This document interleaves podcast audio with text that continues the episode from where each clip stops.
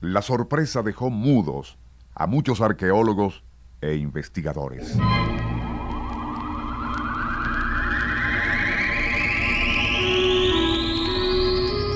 Habían hallado algo insólito en una tumba perteneciente a la cultura mochica que floreció en la costa del Perú entre los años 250 y 800 de nuestra era. Se trataba de joyas y adornos confeccionados en una aleación de cobre y cubiertos por una pátina de oro.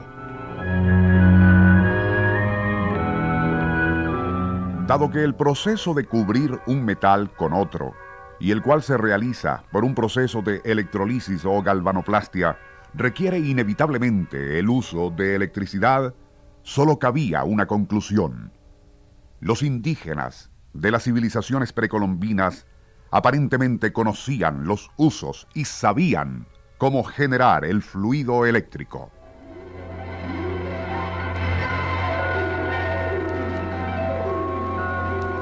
Nuestro insólito universo. Cinco minutos recorriendo nuestro mundo sorprendente. Electricidad en el remoto pasado de nuestra América?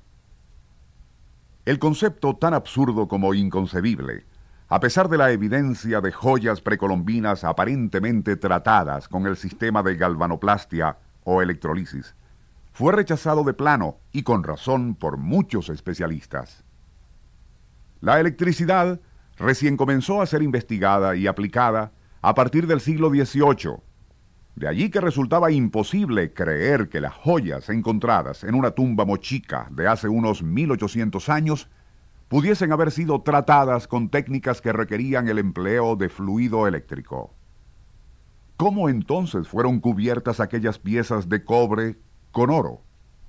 Una posible respuesta, si bien provocará desencanto en quienes creen en las fantasías de von Daniken acerca de visitas extraterrestres, no deja de ser impresionante. La teoría en cuestión plantea que las tribus precolombinas del Perú lograban cubrir el cobre con oro mediante un proceso que no requería de electrolisis y era tan ingeniosa que en verdad asombra.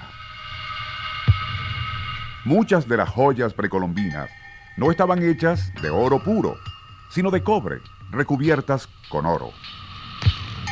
De aquella forma, los artesanos indígenas evitaban desperdiciar el precioso metal, empleando solo el necesario para impartir a sus joyas y utensilios la pátina dorada.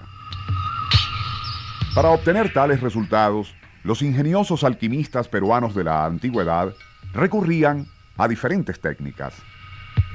De acuerdo con expertos en metalurgia de la Universidad Tecnológica de Massachusetts, para realizar el revestimiento de oro por sustitución galvánica, disolvían al áureo metal en soluciones de sales corrosivas moderadamente calentadas durante cuatro o cinco días.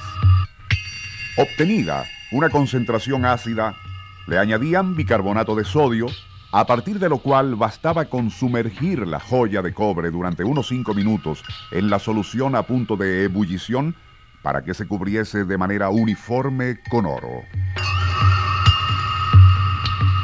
Ya logrado aquel cometido, la pieza era recalentada para mejorar la adherencia.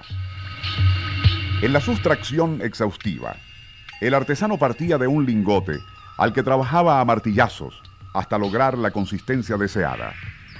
En aquel punto, el metal era colocado al fuego, calentándolo al rojo vivo para hacerlo maleable. Durante el proceso de recocido, sin embargo, el cobre existente en la superficie reacciona con el oxígeno del aire, transformándose en escamas de óxido que los artesanos sacaban quizás con orina conservada o jugos vegetales ácidos. La secuencia se repetía hasta eliminar de las capas superficiales todo el cobre, dejando solo oro.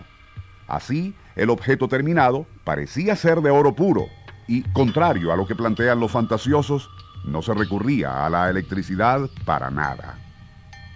A pesar de lo anterior, sigue siendo insólito el que indígenas precolombinos hubiesen alcanzado tal grado de refinados conocimientos en metalurgia. ¿Es posible que llegaran a obtener esas tecnologías solo por intuición, así como pacientes observaciones y ensayos?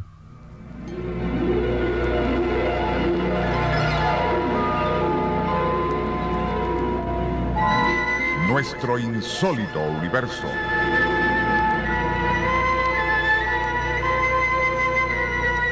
Libreto y dirección Rafael Silva.